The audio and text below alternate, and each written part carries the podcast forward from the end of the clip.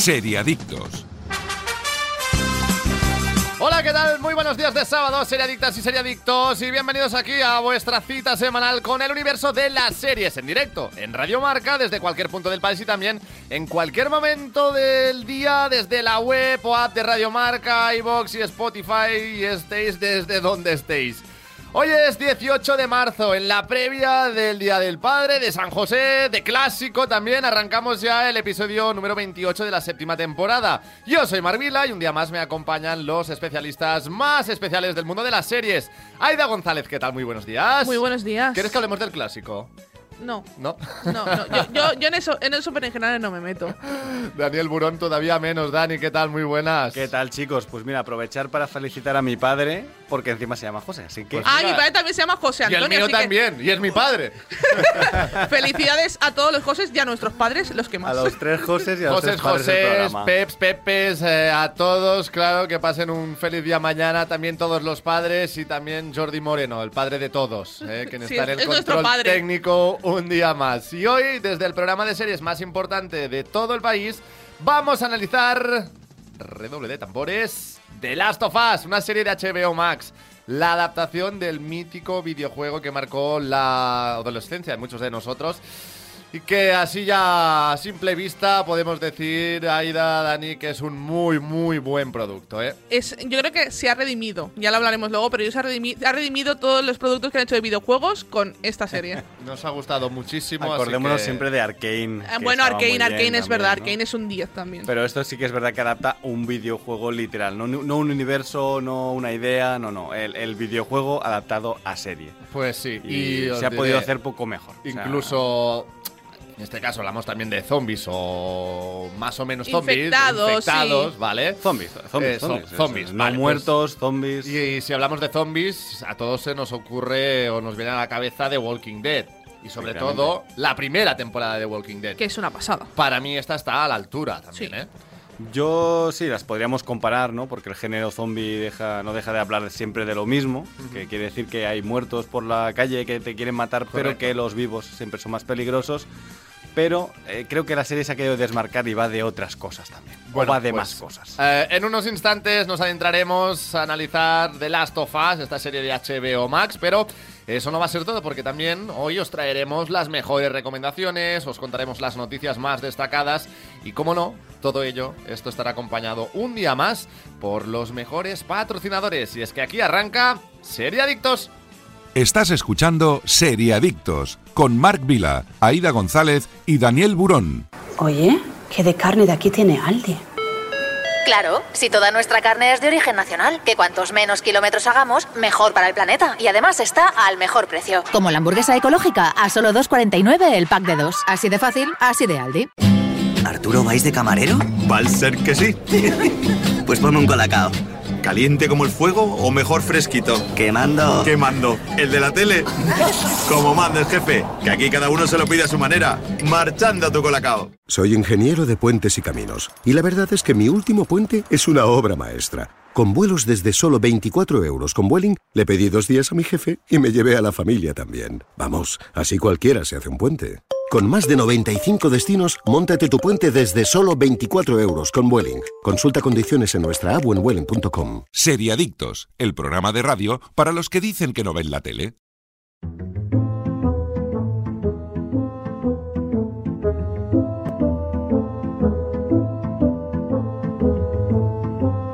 Y ahora sí vamos a empezar ya con el repaso a las noticias más destacadas de la semana. Matthew McConaughey y Woody Harrelson protagonizarán una nueva comedia de Apple TV Plus. Una década después, Matthew McConaughey y Woody, Woody, como- Woody Harrelson volverán a juntarse pero cambiando los asesinos en serio por la convivencia en Texas. Al igual que Nicolas Cage en insoportable, en insoportable peso del talento descomunal, ambos actores interpretarán sendas visiones ficcionadas de ellos mismos compartiendo piso. Bueno, para ser exactos, un rancho de Texas en el que viven con sus familias y ponen a prueba su amistad de diferentes maneras. Poco se sabe de momento del proyecto de Apple TV Plus que ni siquiera tiene nombre. Tendrá como showrunner a David West Red, guionista y coproductor de Schitt's Creek, y la próxima de Victor Price, que además ha tenido tiempo para escribir un musical de teatro, Anne Juliet, en el que cuenta la historia de, de Julieta si hubiera sobrevivido al final de la famosa obra de Shakespeare. Hombre, pues menudo tándem. Matthew McConaughey y Woody Harrelson mm, juntos, pero en otro tipo de registro. En bien, comedia. ¿eh? y, y, bueno, puede ser que a Woody Harrelson le, teníamos- le tengamos más ubicado en la comedia Con- estos con- últimos años, sobre todo. Con la, la película de los zombies que no recuerdo. Bienvenidos a Zombieland, ¿no? Bienvenidos a Zombieland, que sacaron la segunda luego, parte también. sí, ha estado en los Oscars este año con el Triángulo de la Tristeza Sí. también, ¿no? Pero Matthew McConaughey hacía tiempo que no lo veíamos. Bueno, en Matthew comedia, ¿no? McConaughey está ahora un poco volviendo. También Sí. va a ser la voz de Elvis en la serie esta de, de animación, ayer. sí. Mm. Y, y yo creo que está volviendo un poquito también a- al panorama. Yo- ha estado Sí. bastante apartado también. Es que tuvo muchos proyectos muy seguidos y yo también entiendo Sí, que, que sí, se apartara sí. un poco. Saturado. Bueno, se fue a Austin y hizo- estaba de profesor de universidad Es estos verdad, años. es verdad. Sí, sí, fíjate. ¿eh? Así que bueno, se retiró entre comillas para hacer de profe de universidad y luego volver, ¿no? Enten- Ah. eh, Creo que es de profe de, de- de interpretación, Sí. pero Ambos en True Detective espectaculares, ¿no? hombre, un seriote. Para mí, para, bueno, ya, lo, ya referencia. lo- lo hemos dicho siempre, pero para mí es el- una de las mejores series que he visto nunca en mi vida. Una de las mejores miniseries, digamos. Miniseries, porque sí. Era miniserie hasta que luego fue una serie antológica, pero pues, podemos considerar su serie como su temporada como una miniserie, ¿no?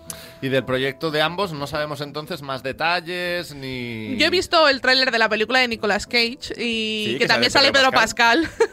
Yo la he visto la peli, yo la he visto. Y también Estaba muy sale guapo Pa- Pedro Pascal en los Oscars el otro día, ¿eh? bueno, guapo, guapo ha sido siempre ese hombre. Pero que ya desde Juego de Tronos a mí ya me tenía enamorada, entonces yo ya guapo. Pero bueno, yo ya lo considero, después de ver esta serie, mi padre. Es uno, también felicitarle por el Día del es Padre. de- Es el padre de todo el mundo, de Grogu, de Ellie, de todo el mundo. Pero yo tengo muchas ganas de ver la película de Nicolas Cage, que también sale Paco León, Es por mala, cierto. es- es muy mala. Es- Contaba. Es muy mala, ¿eh? Solo Bueno. para que os hagáis una idea, es una peli que ocurre en las Baleares, pero claro, se rodó en Hungría o algo así, o en Bulgaria o algo así.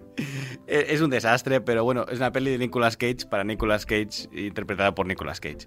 Y siendo Nicolas Cage. Sí, Pedro Pascal está allí, bueno, pues haciendo de su amigo. Tiene un par de escenas muy, muy buenas de los dos. Y tiene. Un, si, si conoces la filmografía de Nicolas Cage, es muy divertida. Sé ¿eh? cuál me dices, porque además estu- cuando estuvo Paco León en la Resistencia, comentó o estuvo explicando, ¿no? Que tuvo una anécdota en ese rodaje que le decían, no sé, ¿no? En medio de, de una escena que hacía Paco León con Nicolas Cage, en plan, no, parad, parad, en inglés todo. Paco, what's your murder kind of palace?" Eh, eh, y, y- y Paco León fue un, eh, ¿cómo? Eh, ¿Qué? What?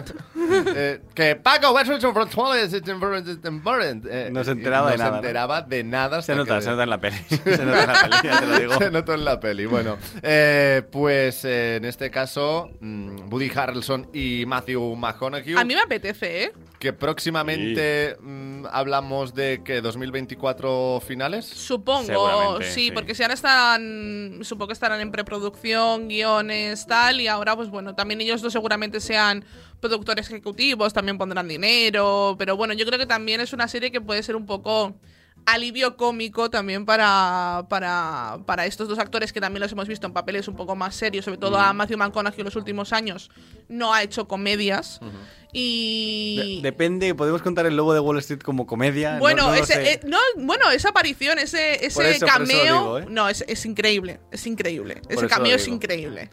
Pero bueno, a ver, a ver qué tal. A mí me apetece. Los dos me caen bien, dos sureños, ¿no? Eh, Ranchos, ya sabéis que a mí me gustan. Eh, yo lo, lo tiene todo para que Sí, yo la para, vea, a, ¿eh? mí, a mí la verdad es que me apetece, me apetece sí, mucho sí. ver esta, esta serie. De Matthew McConaughey, ¿cuál sería la mejor peli que habéis visto? O el Interstellar, papel. que es el fondo de mi móvil ahora mismo. Sí, más que a mí me gustó mucho el papel que hizo en Dallas Buyers Club. Eh, para mí también es una Es de su las... Oscar, eh, ¿no? sí, Claro. para mí es una de las mejores pelis que también tiene, pero para mí...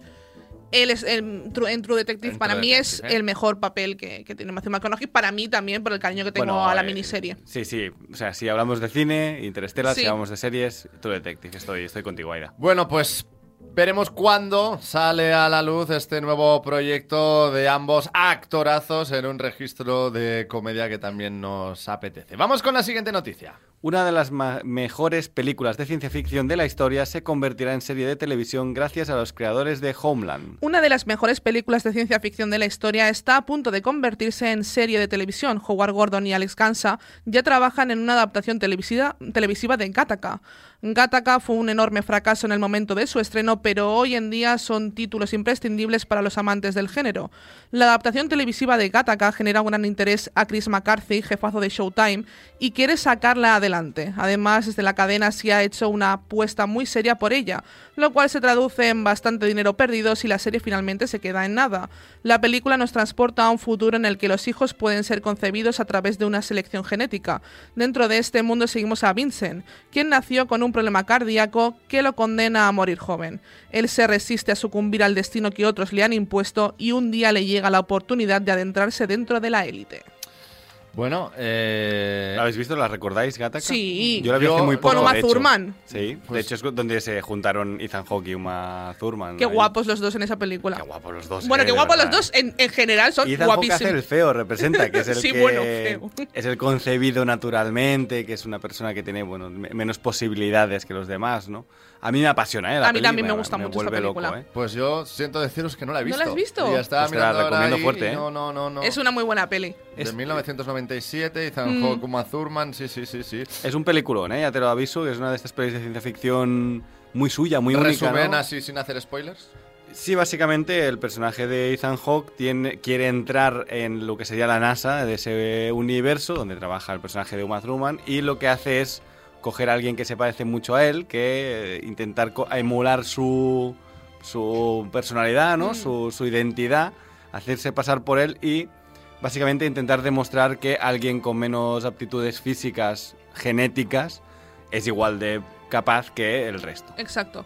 Bueno. A mí es una película que me gustó mucho, la vi hace mucho tiempo también. ¿eh? La he visto un par de veces, no la he vuelto a retomar. Me gustaría, después de la noticia, me gustaría volvérmela a ver porque creo que, que el revisionado también le, le gana sí, con sí. los años. Es una, se- es una película que tampoco ha envejecido tan mal a No, pesar no, de ser del nada, nada. 97. Como tiene un universo propio atemporal, que es como unos falsos 60 así como retrofuturistas, no, no envejecido, ¿eh? ¿Y sabéis qué no he visto tampoco? ¿Qué no has visto? Homeland.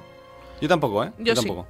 Yo- y de hecho Y la, también ve- es la una de las veía. La series ve- de las que todo el mundo hablaba, ¿eh? Sí, yo de hecho la vi en la Fox con, con mi madre, la veíamos a semana a semana. Y a mí es una serie que me gustó mucho. Sí que es cierto que mm, pierde un poco el rumbo hacia el final de la serie. Eh, para mí, bajo mi punto de vista, pierde un poquito el rumbo, pero tengo que decir que sigue siendo una buena serie. De hecho, también los creadores de Homeland, recordemos, están, están haciendo también para Star Play eh, una serie sobre el rey, eh, basada en un podcast que, que se hizo de, de ex-rey. Y sobre el, bueno, sobre el rey en mérito. de la que llevamos hablando mil años y nunca sale Todavía no nada. ha visto la luz, ¿eh? A mí la verdad es que me apetece mucho verla porque también sacaron una serie en HBO también sobre el rey de España, pero esta se va, sí, un documental, pero esta se va a basar concretamente en este podcast que también recomiendo, lo tenéis en Spotify. Y- Ex-rey, ¿eh? X-Rey. Exacto. Y también tenéis la versión de, de Juan Carlos de Juan Carlos y luego la de tenéis- Felipe, y la de. Felipe. Y es muy, muy, muy buen podcast. Y aparte hacen un resumen muy chulo de todo lo que es la historia de, de Juan Carlos y además em, sus luces y sus sombras. Plantan las dos, cosa que también está muy bien, haciendo entrevistas a diferentes periodistas que, que lo conocieron o que han hablado de su vida. Y yo con, esta, con estos dos creadores, la verdad es que Homeland a mí me gustó mucho, por tanto, yo confío en, en los productos que me vayan a sacar. Y Showtime también, obviamente. Pues vamos por la siguiente. Pues sí, eh, antes de seguir también comentaros que, bueno, todavía nos queda tiempo para seguir repasando esta actualidad. Pronto también hablaremos de The Last of Us, le vamos a dar el tiempo que se merece. Pero antes también os queremos hablar de nuestro mejor aliado, Actimel, y es que Actimel ayuda a nuestro sistema inmunitario, porque ¿sabías que Actimel lleva más de 30 años investigando el sistema inmunitario para encontrar la fórmula más completa? Además, también de que es el único con contenido en vitamina D, vitamina B9, hierro y zinc y tiene una espectacular gama de sabores. ¿Cuál os habéis traído hoy, chicos, para desayunar? Fresita y plátano. Fresa y plátano. Uh, tú, qué bueno, ¿no? No sabía, no me habéis decidido y he dicho, pues los dos juntos. Aida. Pues yo, el de naranja, vitamina C. Muy bien. Es que, es que yo me tengo que cuidar, porque como tengo esta voz tan dulce, Eh. imaginaos que me pasa algo, ¿no? Pues yo os digo que hoy he optado por lo clásico, por lo tradicional, por lo de siempre, ¿eh? el sabor natural. natural, que también pues eh, me traslada a cualquier día de mi infancia, porque antes de salir de casa yo siempre, ala, el Actimel. A mí mi madre me lo ponía al con el cole. bocadillo, con Muy el bocadillo bien. para ir al cole. Muy y luego te lo bebías en el patio y eres la envidia del patio, claro. pues- Correcto, también está luego el Actimel Kids, ¿no? Que tiene en este caso también una amplia gama de sabores y con las botellitas con, De eh, Pokémon, sí, con los- ahora con con los los Pokémon. Es que son los que traigo yo, también te digo. personalizados en este caso para que también se lo pasen eh, mejor los más pequeños de la casa y además cumple con todos los requisitos de la OMS, la Organización Mundial de la Salud. Más información sobre Actimel en actimel.es, actimel.es.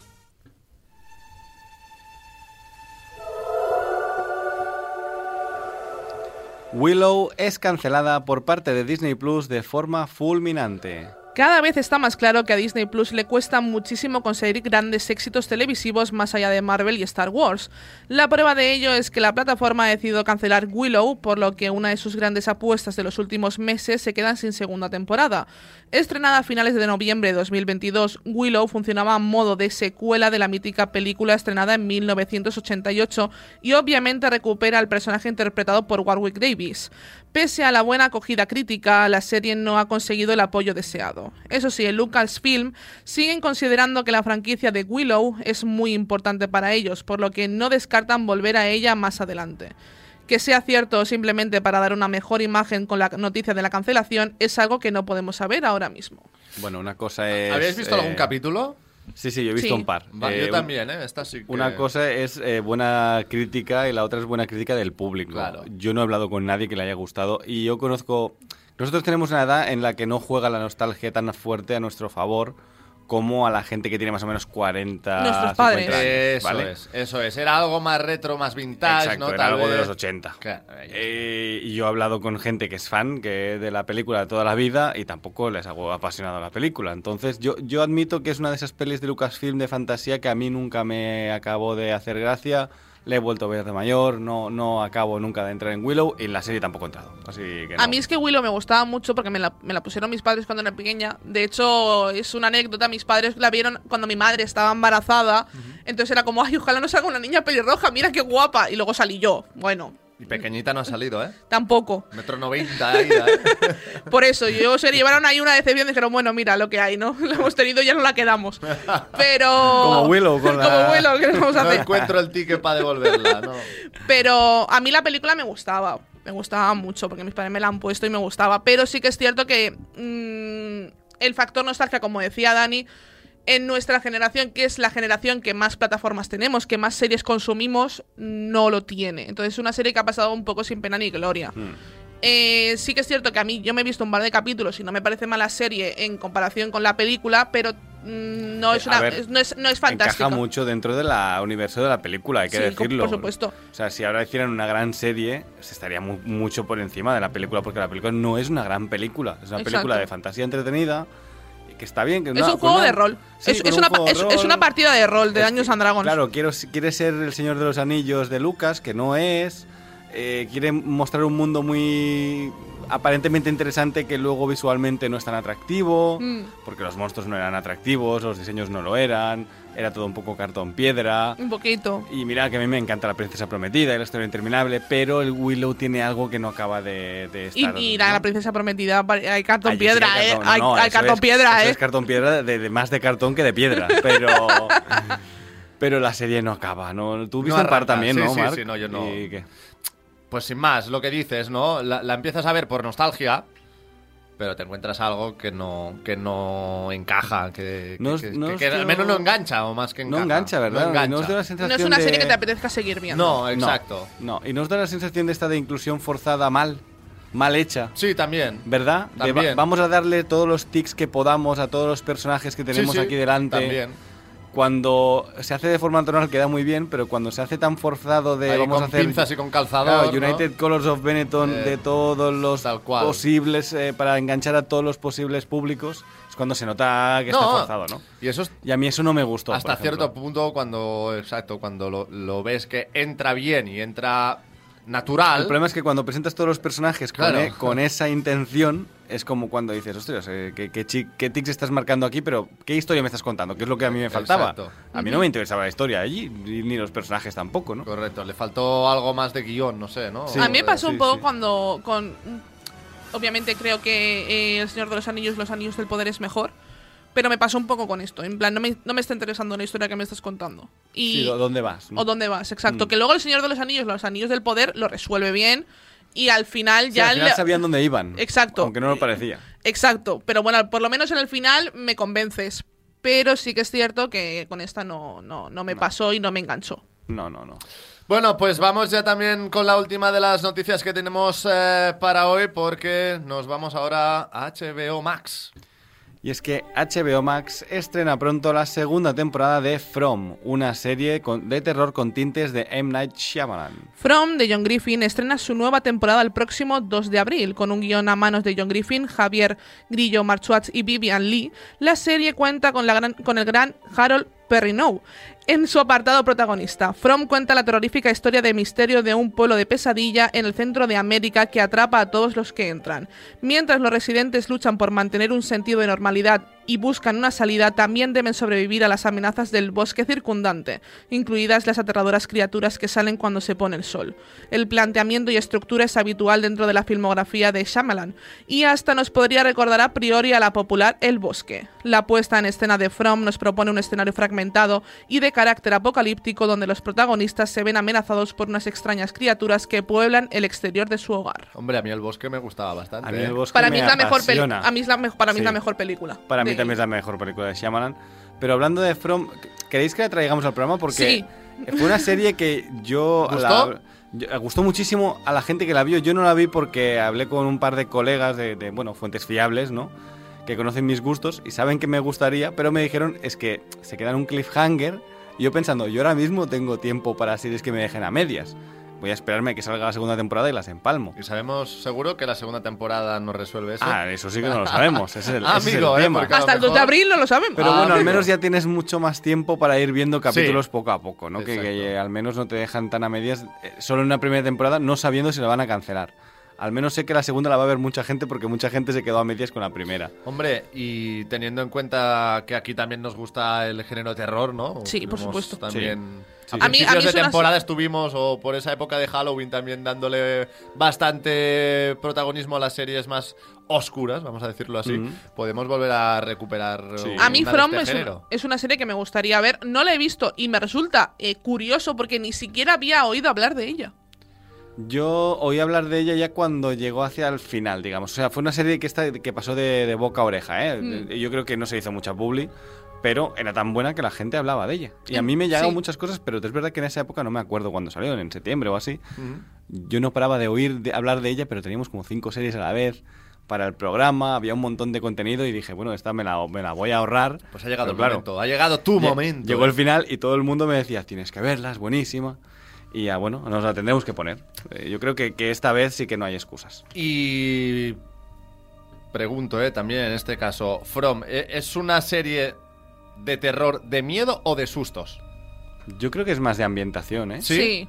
Por lo que a mí me han dicho. También, no, también no- no puedo hablar siempre de ella, claro. tenemos ese debate, ¿no? De qué es terror y qué es me dan algún susto de vez en cuando y, y más Sí, el, el jumpscare ya, ya, ahí de ya sabe que yo no soy nada fan. No, yo tampoco. No, no es, no es un, un tipo de Por terror eso- que a mí me atraiga. Por eso me gusta Mike Flanagan. Por, exactamente. Porque Mike O- Flanagan no o juega. Shyamalan cuando o Shyamalan juega- no juegan con eso. Exacto. Y cuando juegan con eso, juegan una vez a hacerlo muy bien. Exacto. Que es lo que yo quiero. No como la película Smile, por ejemplo, de este año pasado, ¿no? Que era No una me peli. gustó nada, ¿eh? A mí no me gustó nada. me Smile, pareció todo el horrible. mundo hablaba de Smile. Horrible. Pero es que ¿La gente decía, ¡uy, es muy buena! Pero y yo es que- como, pero vamos a ver. eh, y aparte salió muy, muy cerca de, creo que fue Halloween, Barbarian. Y aparte sacaron Barbarian al mismo Sí, tiempo, más sí. o menos. Sí, sí, en el mismo mes o dos meses, sí. Y dije, eh, me quedo con Barbarian mil veces. Es Sí. que, y Barbarian, la gente no está hablando de ella y están hablando de Smi- más de Smile. Y es como, pero vamos a ver, de- A es mí una Smile joya. un despropósito absoluto No y, sé, yo la vi y muy- me arrepiento de haberla visto, imagínate si no me Pues yo estoy casi en esa misma línea, Sí, ¿eh? De Smile, sí. de decir, pero, pero esto qué Y van a es? sacar una segunda parte, no sé si lo sabéis. ¿Y pero por van a qué sacar se ha hecho tan parte. viral si no tiene nada esta película? Además es una peli de, de susto por el susto por el susto que todo el rato te ibas viendo a dónde iba el susto. O sea, Claro, decías, claro. bueno, ahora va a venir uno, venga, venga, venga, al, Sí, sí, al sí, siguiente. sí, sí, no sé, a mí me dejó me- bastante que sí, desear y,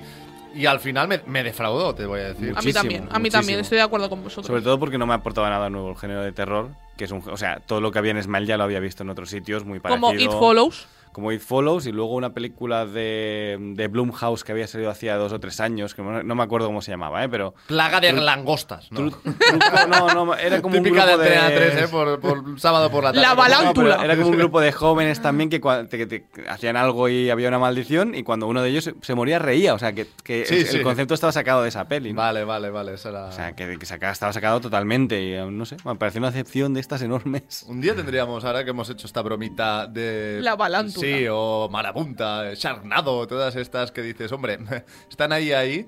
Eh, de series, a lo mejor algo más de. Series de malas, Serie ¿no? B, sí, exacto. Series ¿no? de serie mala, ¿no? Correcto, correcto. No lo sé si, si encajaría, pues sí, pero, ¿eh? pero Podríamos hacer series dar- malas. O incluso, ¿no? Eh, Bueno, ya decimos Operación Marea Negra, ¿sabes? Que no sé si cuenta ya. También, también. Pero en este caso ya vendiéndolo como, como tal. Bueno, eh, perdón, estábamos con From, segunda temporada, nada, en poco más de Sí. 15 En abril, días, ¿no? el Más o 2 de abril se La estrena. podríamos, la podríamos traer. ¿Y sabemos si se estrena de golpe o...? No, se estrena semana a semana. Es Sí, es, HBO, es ¿no? HBO. En HBO la estrenan semana a semana, pero bueno, podríamos traerla cuando estén por la mitad.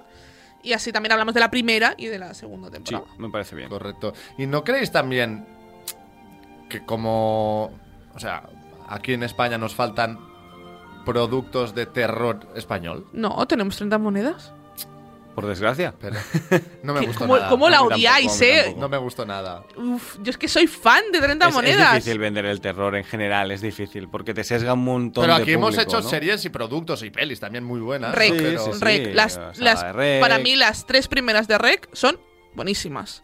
Sí, sí, sí. Bueno, ya Destacando Bala- la primera. Sacó Venus este año, por Venus, ejemplo, a, mí, ¿no? a mí Venus, Que la tenéis en. Amazon Prime, eh, en Amazon Prime Video, a mí es una película Sí. que me ha gustado. Pero series es verdad que faltan. Pero en general falta, faltan Sí, series sí, de terror en general. exacto. ¿eh? No, no sé si es que no tienen ese... Pero porque es un género que, claro, ya tienes que venderlo como mucho a más Bueno, de 16 años. Porque recordemos ya no pueden ver. Que ¿no? Berto Romero está preparando una serie de Sí, terror para sí, Movistar que Plus. amigos míos han trabajado en ella, sí, sí. Así que veremos a ver lo que nos saca Berto Romero, pero la verdad es que me da mucha curiosidad.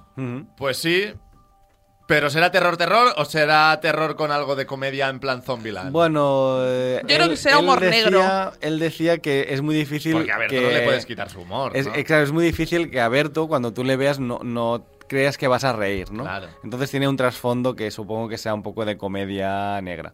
Pero que el tío intentaba, había intentado hacer terror, terror. Bueno. Pero Ya bueno, veremos. también tenemos una película que tenemos em, em, El Día de la Bestia, que también es de, em, de la iglesia. Sí, y sí. es una película que Sí, pero bueno, es un terror, pero es, una claro, pero es una comedia negra, un poco así y Mm. tal. Y yo creo que también puede ir un poquito En esta por ahí. línea, ¿no? ¿Crees? Sí. Bueno, pues no estaría Veremos. tampoco no estaría tampoco mal. Nada. Algo más que añadir de From del Nada, género que nos vayamos a terror? hablar de The Last of Us, que es lo que nos interesa. Venga, es que ya os veo aquí que, que os lo hacéis encima.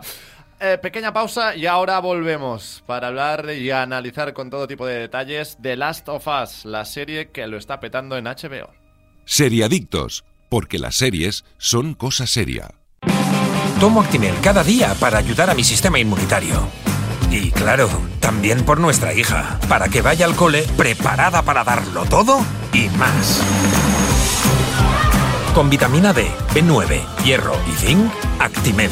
Ninguno ayuda más a tu sistema inmunitario. Oye, ¿qué de carne de aquí tiene Aldi? Claro, si toda nuestra carne es de origen nacional, que cuantos menos kilómetros hagamos, mejor para el planeta. Y además está al mejor precio. Como la hamburguesa ecológica a solo 2,49 el pack de dos. Así de fácil, así de Aldi. Soy ingeniero de puentes y caminos, y la verdad es que mi último puente es una obra maestra. Con vuelos desde solo 24 euros con Vueling, le pedí dos días a mi jefe y me llevé a la familia también. Vamos, así cualquiera se hace un puente. Con más de 95 destinos, móntate tu puente desde solo 24 euros con Vueling. Consulta condiciones en nuestra app vueling.com. Estás escuchando Seriadictos con Marc Vila, Aida González y Daniel Burón.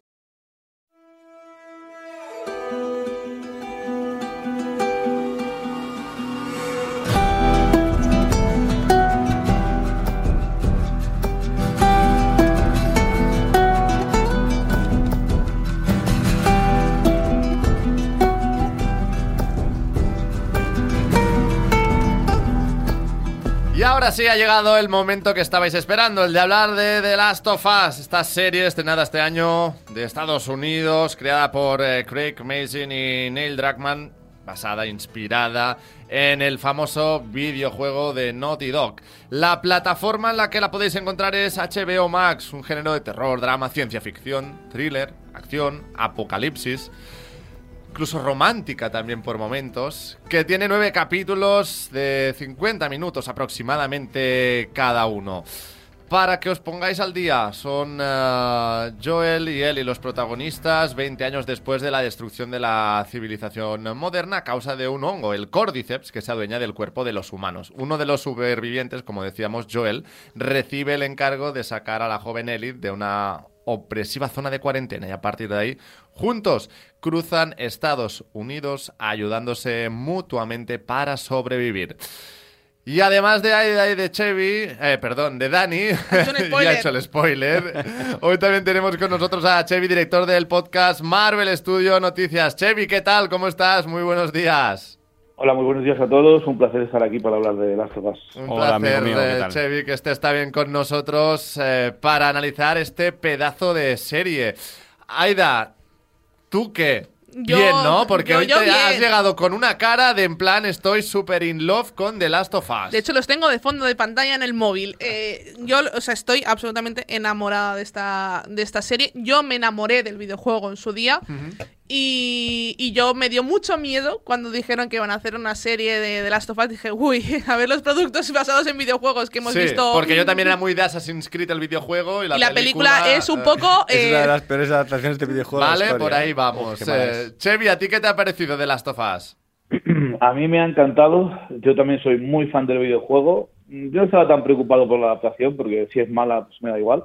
Pero la verdad que me ha, me ha sorprendido mucho lo bien hecha que está eh, de hecho, la, única pega que puedo encontrarle es que ocurre todo demasiado deprisa mm.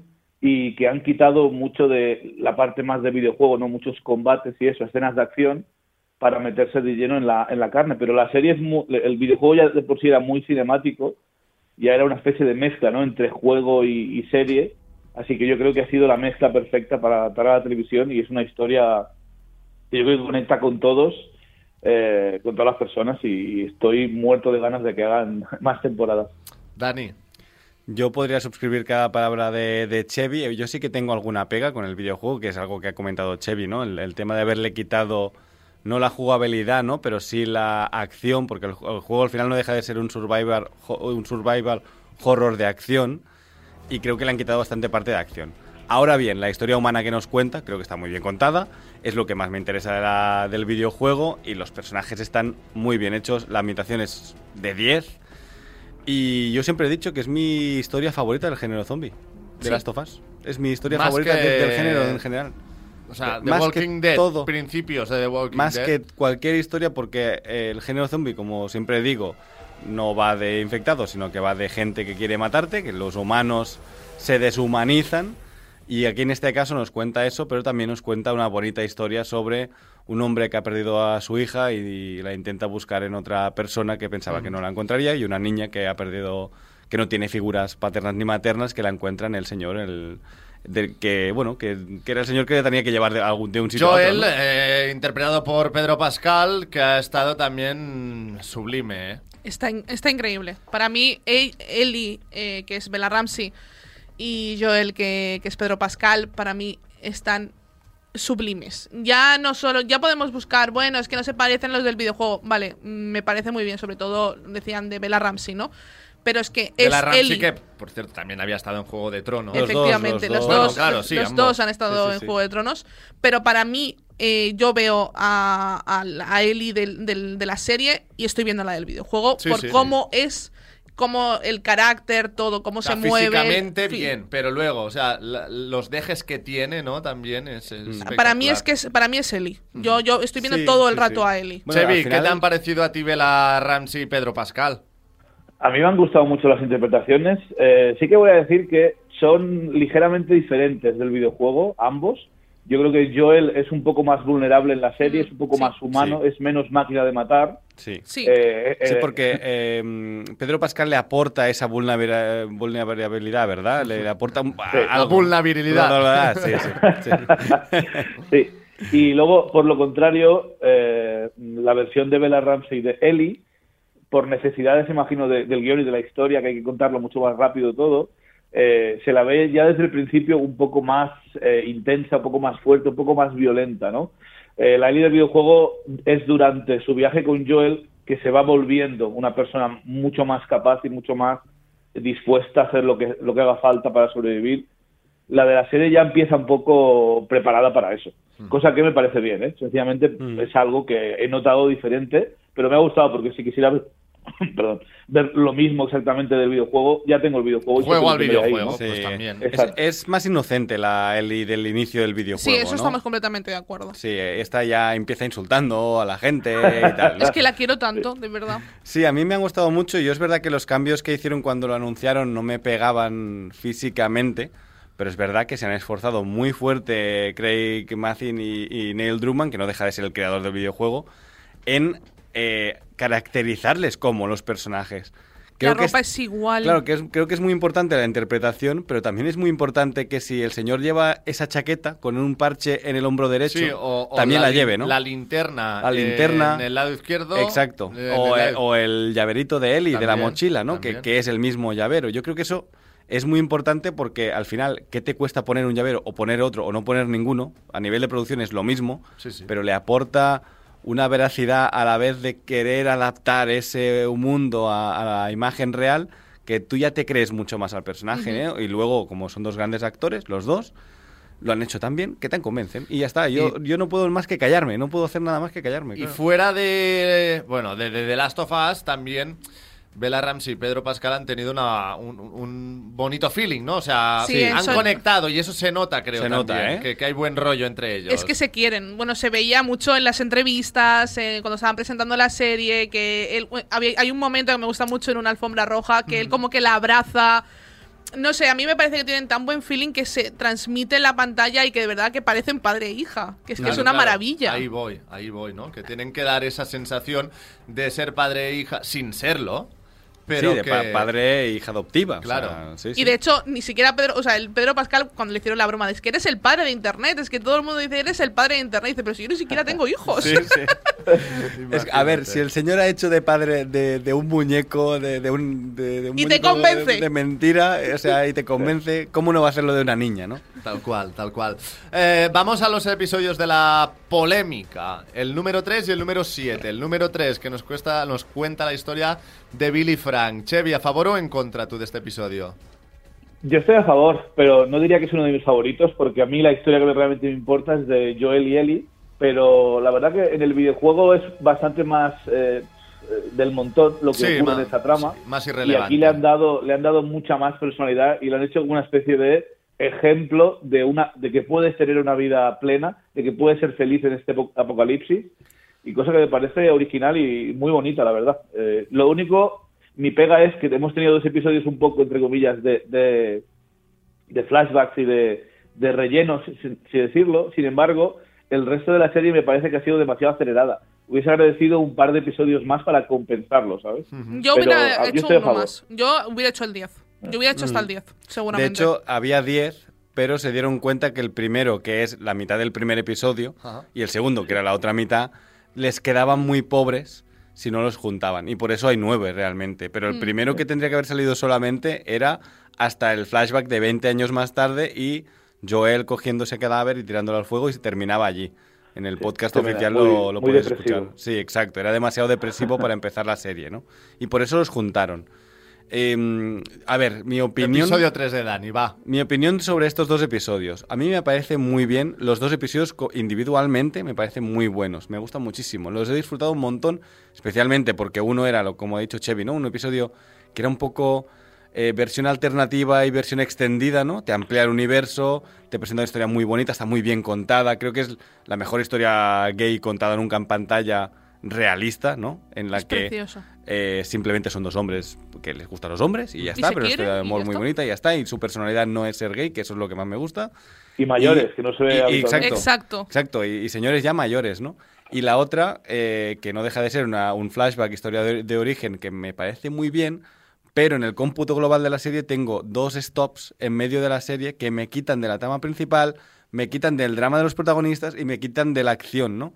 Y claro, estos estrenados semana a semana, a mí me ha restado. Si no tengo dos episodios para compensarme eso, dos episodios de más para compensarme eso, ¿yo qué quieres que te diga? O hubiera hecho un resumen del spin-off y del flashback en el episodio y haber hecho medio episodio de eso y medio episodio de Joel y Ellie, o dos episodios, dos episodios más. Yo lo siento, pero para mí es la gran pega que tengo con la serie junto a que me falta acción. Algo más de acción yo también he echado de menos, ¿no? Teniendo en cuenta cómo es el videojuego, que sabemos del videojuego. Chevy, no sé si también estás de acuerdo tú. Yo, la Yo sí, a verdad. ver. Ah, Perdón, perdón, no, continúa, continúa. No, no, yo, yo no estoy, yo no estoy, o sea, no estoy de acuerdo porque a mí me, ha- eh, no me ha- ni me ha faltado ni me ha sobrado. Entonces yo estoy como un punto medio y que sí que es cierto que en el videojuego, por ejemplo, hay escenas que vemos que en la serie que eh, van acompañadas de mm, mil infectados, pero a mí la verdad es que yo, lo, yo el capítulo que, que hubo la gran acción, para mí es mi, mi, mi cupo ya lo llenó. Joel y Ellie tampoco la vive. Ellie un poco más, pero Joel tampoco la vive la gran acción, ¿eh? O sea, pasa allí de fondo, lo ves, te sirve para que Mm. ocurra, para que se sal- salgan de alguna forma, pero ellos no están allí tanto en tensión como el resto, ¿no? Y a mí eso es lo que me falla. Yo le hubiera metido. Me faltan infectados en toda la serie. ¿Chasqueadores? En- sí, o sea, pero. ¿No? Me faltan como de. Aunque sea de fondo, oírlos, verlos de fondo, para que yo me crea que ese mundo es hostil. Ujú. Y luego. Sí, yo también eso había pensado. Digo, hombre, pues si el apocalipsis es así. Claro, yo cuando hay, cuando hay nieve listos, no ¿eh? tengo quejas, porque cuando hay nieve entiendes que un hongo no quiere No vivir en la quiere nieve, vivir ahí. perfecto, ¿no? Hay menos gente, hay menos... Está más justificado. Pero sí es verdad que el inicio del último episodio, por ejemplo, podría haber más infectados. Mm. Y al igual que en el episodio 4 creo que es, que el 4 y el quinto irían más o menos juntos, que en el quinto hay una explosión de zombies, sí. Pero en el 4 hay unos túneles donde allí se podría haber metido algo, ¿no? Correcto. El Un 4 poquito cuando más. escapan, ¿no? De, Claro. de la ciudad, que tiene un plan perfecto por los túneles. Bueno, a lo A- mejor no tendría que haber sido tan perfecto el un- plan. Un, par, un, un- una- un stop en el camino para matar a un par de chasqueadores y ya tendría yo mi ambientación de, uy, Mm. aquí ojo, eh, que cuando te sales por cualquier sitio puedes morir, ¿no? Claro, claro. sí, para sí. mí ¿eh? es, es, es mi gran queja con la serie, ojo. Aún y así, me parece una gran serie. Pero yo habiendo jugado al videojuego y habiendo matado a 2.000 zombies, Claro, que el aquí videojuego cuatro, te pide más acción, ¿no? Pues Claro, si al, al igual que también matas a 2.000 personas y aquí hay Claro. 20, ¿no? Pero sí me falta un poquito más. Y aunque sea que los veas de fondo, ¿eh? Pero que yo me recuerde que, que este mundo en cualquier sitio te puedes salir de la carretera y puedes morir. Ah, Aida, ¿tienes episodio favorito? Sí, el 8.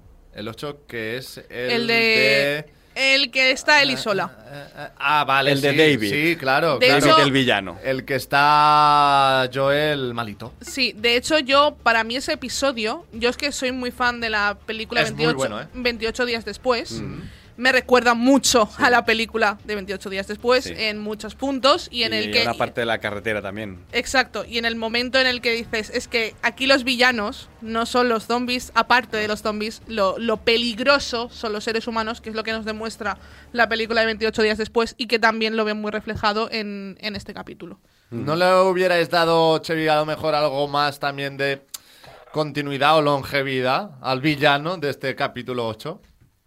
Bueno, yo, yo no sé, yo quizá hubiese hecho dos capítulos. Claro, de- algo ¿no? ocho, porque, Sí, sí, porque para mí en el videojuego, aquí se hablan spoilers, imagino, ¿no? De todo, Sí. ¿verdad? sí, sí. En el videojuego la, la gracia es que hasta ese punto has estado jugando con Joel y de repente el juego te hace pensar durante un rato que Joel está muerto y tú ahora llevas a Ellie. Y tienes que, y tienes que ver que Ellie es capaz, es como una mini Joel. Y la verdad que estás mucho tiempo con ella antes de que vuelva a conectar con Joel. Una de las cosas que me gusta, y te- lo podías tener todo, Dani, es tienes la escena de acción en- con David y Ellie Correcto. salvándose mutuamente de un Correcto. ataque de infectados y ahí es cuando se gana la confianza de Ellie, el, el pavo este, ¿no? Y cuando van al Mm. pueblo y tal. Y la verdad que lo he echado de menos, por lo menos esa escena.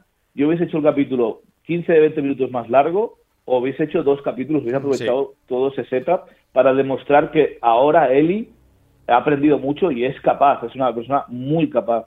En la serie no creo que todavía quede tan claro, pero, Exacto, exacto. De pero hecho, también te digo una cosa, teniendo en cuenta la, la de años que llevamos comiéndonos series, miniseries, con un montón de relleno, casi que prefiero una serie como esta que Sí. me deja con ganas Con de más. ganas de más, eso Sí, es sí, importante, sí. también es verdad. Eh, comentan Craig Mazin y Neil Druckmann, aunque me parece una excusa barata, ¿vale? Que esa escena del videojuego en el que se salvan él y David mutuamente no está puesta en la serie para no quitarle importancia al final de ese episodio. Pero claro, si hubieran hecho, como dice Chevy, ¿no? Con un, un doble episodio, hubieras tenido un final de episodio muy potente con eso y luego el episodio siguiente con lo de David, ¿no? Yo creo que allí está la falta de equilibrio. Para mí, allí, evidentemente, faltan infectados. Porque es una gran. creo que es, de hecho, creo que es la escena más difícil del videojuego, de Sí todo el videojuego, Eh, bueno, ¿verdad? Una de ellas. Sí Sí, es. sí, sí. Porque tienes dos balas y dos flechas, básicamente, para Exacto. matar a una horda de. No sé cuántos zombies son, pero 100 zombies o algo así. Como muchísimos. Sí. De- Demasiado, sí. Demasiados. Entre y muchos yo recuerdo pasarlo sí. muy mal en esa escena en el videojuego Y de, todas que las te, veces que he y- y- jugado. y de ¿eh? que te mataran también claro, varias veces. otra vez, otra vez, madre Y tú, mía. madre mía, No basta puede ya, ser. por favor. Y aquí lo han cambiado por una conversación que es muy chula. La conversación es verdad que el, que el diálogo es- está muy sí, bien. correcto, lo han compensado ahí, pero... Pero, claro, a mí me falta la, la acción de allí. Es verdad que el capítulo te lo compensa porque el capítulo es buenísimo, porque también tiene mis partes favoritas y mis dos escenas favoritas de los dos La de rompe- ¿no? rompimiento de dedos. La, la de la tortura de Joel y la del rompimiento de dedos con la mejor frase que tiene Ellie en toda la saga, que es la de Ellie, ¿qué? Ellie es el nombre de la niñita que te ha roto el dedo. me parece increíble, esa escena me, Eso- me- eso me es lo vuelve mejor. loco. Total. Sí. Eh, voy a dejar claro también a nuestros oyentes que para ver The Last of Us no tienes que haber jugado No. al videojuego. Para nada, Te ¿eh? va a gustar igual. A lo mejor no tienes ese punto o ese vínculo, ¿no? De hecho, creo que es mejor no haber jugado al videojuego. Claro, ¿Qué quieres que te porque diga, es verdad, es verdad. Más o menos ya sabes por dónde va a ir, ¿no? Si has jugado al videojuego. Así que si no has jugado, te puede también incluso gustar más. A mi padre le ha encantado y obviamente no ha jugado al videojuego. A lo Sí, mejor me ha visto de refilón a mí jugarlo en algún momento, pero no, no ha jugado al videojuego. Y ahora que hablábamos también de polémicas o debates ¿no? que se han generado sobre todo en las redes sociales, aparece una jirafa en eh, The Last of Us que todo el mundo ha criticado porque estaba muy mal hecha por ordenador. Tan mal A mí hecha me ha que- gustado mucho. Tan mal hecha que realmente eh, Es una jirafa. una jirafa real, ¿no? Sí, o sea sí. que... Que de hecho todo, Sí. lo, todo lo irreal es todo lo demás que vemos en esa escena porque ni las paredes son de verdad, No, que son, no. son pantalla azul. O sea que hasta ese nivel. Sí, sí, yo me morí de risa porque yo cuando lo vi sí que pensaba que era real. Y luego me di cuenta que hay gente en Twitter que tiene mal configurada la tele o algo así. No, sí que grabaron con una jirafa real en un zoo y tal, le montaron un set y todo, Hmm. pero hay otras, hay otros planos que son CGI, ¿eh? Lo, lo han dicho. La jirafa.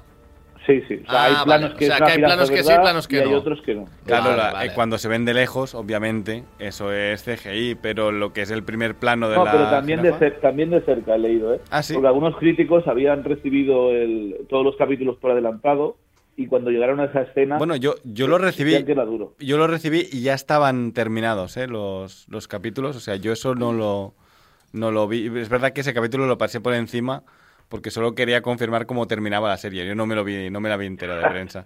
Solo querías Pero- ver que el final era el final. Sí, claro, yo quería saber, ¿hay jirafas? Sí, correcto. Vi una jirafa, pasé. Y luego vi la última escena y dije, "Es- igual que el videojuego, perfecto, ya me, ya me lo sé. Así que confirmo que me va, que, ah, que llega hasta donde llega y que me va a gustar, ¿no? Vamos con el debate final. ¿Actuaríais como Joel o no? Bueno, Sí. avisamos de spoilers ya para Venga, que va, no se sí. haya comido, mm, que desconecte la radio, que se vea la serie y que luego se la escuche en el Ya, podcast. ya les he spoilado toda la serie. Sí, pero por si acaso, porque esto es el final final. Que hay mucha gente con la que yo he hablado que aún no lo ha visto. Eh, diréis, si has vosotros jugado diréis, al vosotros videojuego, diréis. sabes el, el final. Vosotros diréis, luego ya opino yo. Venga, va. Chevi, Yo hubiera actuado eh, punto por punto como lo hace Joel. Sin ningún tipo de remordimiento, sin ningún tipo de duda, porque es- tiene un background por el cual ha pasado Joel y no puede permitir perder otra vez. Esa es mi, mi opinión. ¿Sevi? Sí, yo, a ver, yo si fuera capaz de hacer lo que hace Joel, que no lo soy, pero si fuera capaz, haría lo mismo. Eh, a lo mejor hubiese quemado el hospital ya que estoy también. si Seguramente. Para que, no, para que no quede nadie vivo. Para no dejar pruebas, ¿no? Exacto. Eh, ¿Y tú, Dani? Pero Yo, yo sí, yo sí. Yo, mira, yo, yo hay una cosa que tengo muy clara, ¿no? El, lo que hace Joel es totalmente correcto y lícito, porque primero de todo a Eli nadie le pregunta nada, por lo tanto ahí se está haciendo ya, creo que es el primer error. Y luego que hacer es lo que le van a hacer a Eli no te asegura absolutamente nada de lo que van a conseguir, ni, ni saben producir nada en masa, ni, ni saben si esa operación va a salir bien, ni si van a saber extraer lo que tienen que extraer, ni buscar lo que tienen que buscar, ni conseguir lo que tienen que conseguir. Y por lo tanto Joel hace lo que haríamos todos, absolutamente todos, y, y- y todos, como ha dicho Chevy, con las capacidades de Joel, porque Sí. yo evidentemente yo ya, yo ya muero, ¿no? Pero, pero si pudieras hacerlo, yo creo que lo harías y creo que no hay dudas. No es algo... eh, Joel al final decide sacrificar a toda la humanidad, en teoría, en teoría, sacrificar a toda la humanidad para salvar una sola vida, ¿no? La vida de la nueva hija que ha adquirido durante este camino. Me parece totalmente lícito porque la humanidad, como nos ha demostrado durante toda la temporada, ya se ha ido a la mierda. No hay humanidad, ya la, la humanidad ya se ha perdido, la gente se está comiendo a otra gente, la gente está atracando a otra gente y Bueno, hay robándoles sitios, y hay sitios etcétera. en que la humanidad no lo hace tan mal, ¿no? Como No, Jackson. exacto. En Jackson de que es- se está se bien, puede, exacto. Sí, se sí, puede. sí. Pero hemos visto que, que el, el 10% están viviendo como seres humanos, el otro 90% no. Y el final entonces ha estado a la altura de lo esperado, de las expectativas que teníamos con la serie, ¿no? Sí. Que es igual que videojuego. Bueno, pero sí. quiero decir que lo han, que Sí, lo sí, han sí. también sabido llevar bien, ¿no? Hemos encontrado algunas pegas, pero también, en este caso, el final creo que nos ha convencido. Por, por ejemplo, la escena de acción del final me parece bastante más poética y al final como no tienes que estar tú con el mando matando a gente, prefiero verlo como lo veo en, en la serie. Y creo que está bastante Es bien. que la serie está bien hecha porque es como con música triste de este Sí. pavo está matando a toda la gente, quieran o no detenerlo, porque él tiene un objetivo y no puede permitirse el lujo de dejar a nadie atrás que pueda cambiar de opinión y, y- y atacarle, ¿no? Entonces, Exacto. eh, Es como una máquina de matar, es como el Terminator. Sí, Sí, sí, sí, sí. completamente. No, la no, no es, eh, no es visceral, ¿no? Es, es por conseguir un objetivo y ya está. O sea, va tirando para adelante y caiga quien caiga. Correcto, tal cual. ¿Y tendremos segunda temporada e incluso tercera? Sí. Sí, eso han confirmado los creadores. Tercera Porque- todavía no ha estado firmada, pero a menos que sea una catástrofe la segunda. Claro, ahí está. Uno es que es el estreno más visto de HBO Max de la historia de la plataforma. Efectivamente. Entonces, entendemos que la segunda, como mínimo, será un, un buen estreno.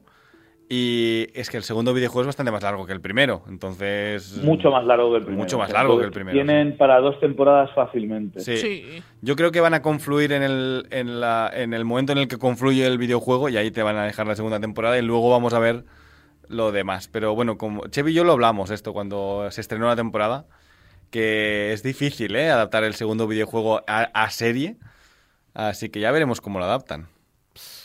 A, a Eh, nivel de que narrativa, tienen ¿eh? A Tienen nivel un, de difícil narrativa. tienen un ahí- buen reto por delante, ¿eh? Sí, hay que tomar una gran decisión de, de la estructura de la historia. Exacto. Que, que yo creo que sin la estructura, la historia no es la misma. Entonces, Eh, no yo sé, no sé pienso cómo lo igual. van a hacer. Pienso Estoy- igual, sí, igual. ¿eh? Tengo muchas ganas de saber cómo lo van a hacer, pero también ya han dicho que habrá más infectados, habrá más acción. Hmm. Ahora, desde luego, van a tener mucho más presupuesto para hacerlo. Claro. Yo Sí. creo que en esta temporada han tenido que tomar decisión como queremos más acción o preferimos tener mejores sets, no sets reales y tener más escenas eh, de, de- de conversación, de, de argumento y tal, o más acción y han elegido lo primero. Bueno. Pero yo creo que la segunda temporada pod- podremos tener las dos cosas. Sí, sí. Lo vamos a ir dejando aquí, pero antes, claro, la nota. ¿Qué nota le ponemos a The Last of Us, Aida? Un 10. Un 10, así. La mejor, serie de- la mejor serie del año y mucho debería cambiar la cosa para mí, para cambiar de opinión. Pues The Last of Us, un 10 para Aida. Chevy, ¿tú qué nota le pones? Yo le pongo nueve y medio. Venga, un 9 y medio. Dani. Yo un 9. Venga, pues yo me quedo también con tu 9. Chevy, muchas gracias. Un placer por estar eh, nuevamente con nosotros aquí en amigo. eh, Serie Adictos. Un abrazo. Un abrazo. Un abrazo a vosotros. Gracias, Chemi. luego. Feliz semana, chao. Chao. Seriadictos, el programa de radio para los que dicen que no ven la tele. Soy ingeniero de puentes y caminos. Y la verdad es que mi último puente es una obra maestra. Con vuelos desde solo 24 euros con Vueling, le pedí dos días a mi jefe y me llevé a la familia también. Vamos, así cualquiera se hace un puente. Con más de 95 destinos, móntate tu puente desde solo 24 euros con Vueling. Consulta condiciones en nuestra app vueling.com. Oye, ¿qué de carne de aquí tiene Aldi? Claro, si toda nuestra carne es de origen nacional, que cuantos menos kilómetros hagamos, mejor para el planeta. Y además está al mejor precio. Como la hamburguesa ecológica a solo 2,49 el pack de dos. Así de fácil, así de Aldi. Hola, soy Barturo Valls. ¿Cómo? ¿Barturo Valls? Sí, porque soy Arturo en el bar. y hoy soy tu camarero. Pues ponme un colacao. Y en vaso grande. Como quieras, figura, que aquí cada uno lo pide a su manera. Marchando tu colacao. Tomo Actimel cada día para ayudar a mi sistema inmunitario. Y claro, también por nuestra hija, para que vaya al cole preparada para darlo todo y más. Con vitamina D, B9, hierro y zinc, Actimel. Ninguno ayuda más a tu sistema inmunitario. Estás escuchando Seriadictos con Marc Vila, Aida González y Daniel Burón.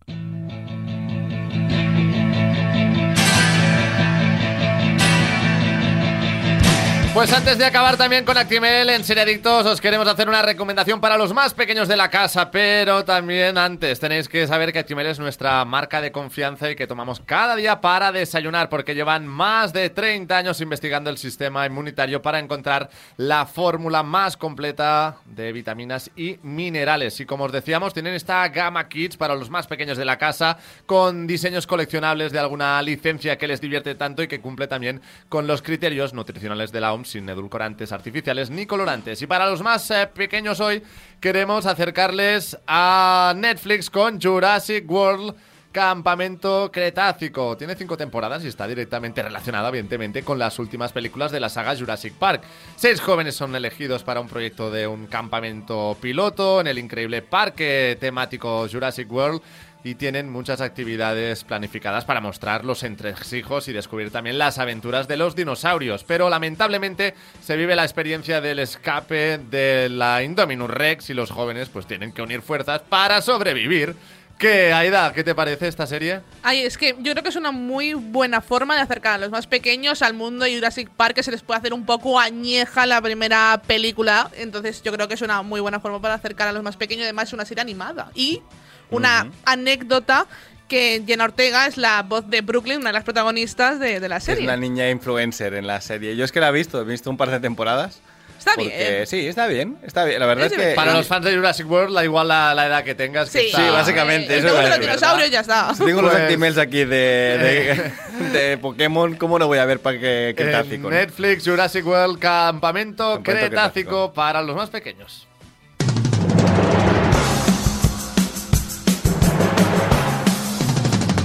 Y ahora sí toca marcharse. Gracias, Dani. Gracias, chicos. Aida, feliz fin de semana. Feliz fin de semana y felicidades a todos los padres. Eso Gracias. es. Eh, Gracias también a Jordi Moreno en el control técnico y sobre todo muchísimas gracias a todos los que habéis estado al otro lado en directo o en cualquier otro momento del día. Es todo por hoy. Volvemos el próximo sábado con más noticias y series. Pero mientras tanto, disfrutad de este fin de semana, del Día del Padre, del clásico. Veremos si va malamente. ¿Es una alegría o no? Malamente tratado con altura, ¿eh? con la motomami en la camiseta del Barça. Y también hacerle caso a Super Ratón. Chao. El próximo programa, amiguitos, y no olviden supervitaminarse y mineralizarse.